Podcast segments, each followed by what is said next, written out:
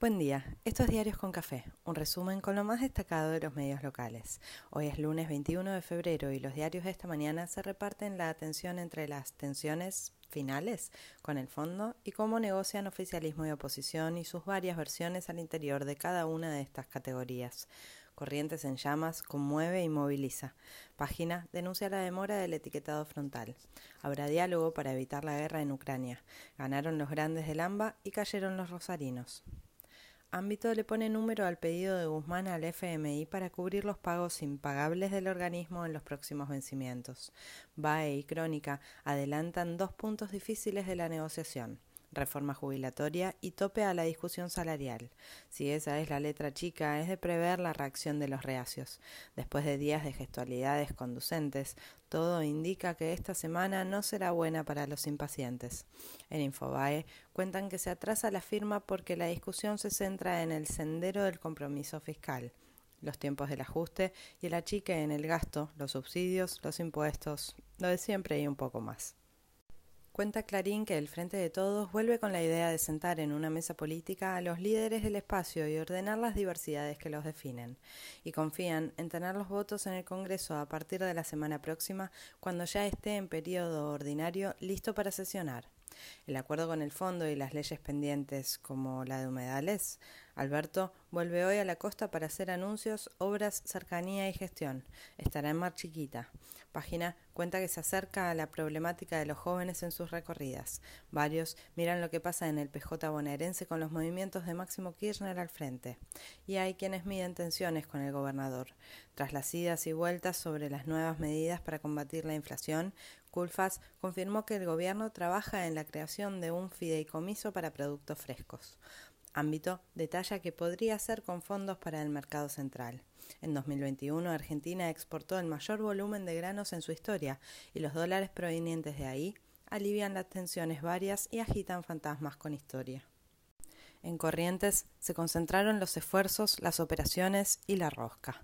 Hubo intenso trabajo de rescatistas, bomberos y personal especializado con vecinos, ayuda de varias provincias y hasta proveniente de Brasil. Lo más importante de todo es que llegó la lluvia a la provincia y hablan de menos focos. Los ojos y las críticas siguen sobre el gobernador, el ministro de Ambiente, el cambio climático, la reacción tardía y las miserias generales. Sería bueno que se pusieran todos los esfuerzos en superar la crisis y después medir daños materiales, económicos y políticos. Lo que concitó más debate, a favor, en contra y de todo un poco, fue la colecta que hizo el influencer Santiago Maratea, que superó los 100 millones de pesos en un día. Varios aprovecharon para criticar la tarea del Estado y mostrar que lo que sirve es por fuera de él. Otros apuntaron a quien motorizó la ayuda y quienes creen que todo lo que ayuda está bien.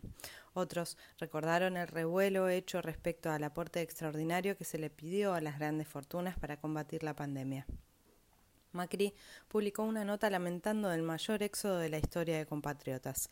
Recibió varias respuestas criticando su comentarismo desde la tribuna y para ella. Desde el gobierno, Gabriela Cerruti pidió no alimentar el desánimo y la baja autoestima con datos que, paradójicamente, son de 2019, cuando él era presidente. La política online advierte la centralidad de Macri. Clarín lo pone en carrera con Bullrich y Larreta y en Nación comentan que se envalentona para lo que viene, en formato halcón. ¿Alguna vez fue otra cosa? Mientras, desde Jujuy y Córdoba, varios creen ver que se rearma la insistente tercera vía federal o las alternativas post-grieta con encuentro de Morales y Schiaretti, el federalismo como bandera y el diálogo como consigna. Habrá que verlo andar. Por su parte, Milei sigue despotricando contra la casta y la Bolsa de Comercio de Córdoba contrata al ex titular del Central en la gestión de Macri, Guido Sandleris, como asesor, porque todo tiene que ver con todo. Con presencialidad plena, 800.000 alumnos y alumnas vuelven hoy a las clases en Cava y Mendoza. Luego del carnaval se suman todos los distritos en el compromiso de los 190 días de clases y estos dos años de dificultades y dolor a cuestas. Tiempo de reparación, insiste el ministro nacional. La ciudad promociona el fin de las burbujas y los barbijos. Sería bueno que todos los que necesitan vacante en las escuelas públicas la tuvieran también, ¿no? Ayer se informaron 4.450 nuevos casos y otras 93 muertes. Tenemos margen y algo de calma mientras nos seguimos vacunando. Massa declara hoy en la causa de vialidad. Lo hace vía Zoom. Clarín disfruta porque las causas que tienen en el centro de la escena CFK se demoran, pero no se cierran. La madre de Lucas González, el chico asesinado por la policía de la ciudad en noviembre del año pasado, intentó suicidarse y está internada. Putin y Biden aceptaron participar en una cumbre propuesta por Macron a cargo de la presidencia de la Unión Europea para tratar la crisis en Ucrania. Esta semana la coordinan y empiezan a nivel de cancilleres para concluir, si todo sale bien, en un encuentro de los presidentes los próximos días y después otra reunión con todas las partes implicadas. Que salga bien. Una filtración de datos del banco Credit Suisse deja en evidencia la fortuna de criminales, narcos y corruptos de distintas partes del mundo. Vox llegó a Colombia y se mete en la discusión a poco de las elecciones de mayo. Pidió resistir a la amenaza comunista. Mira Vox. Completa el fútbol con alegrías para los grandes. River venció a Newell's en Rosario. Boca venció a Central en Liniers. Así comienza la semana que cerrará con fin de extra largo de carnaval.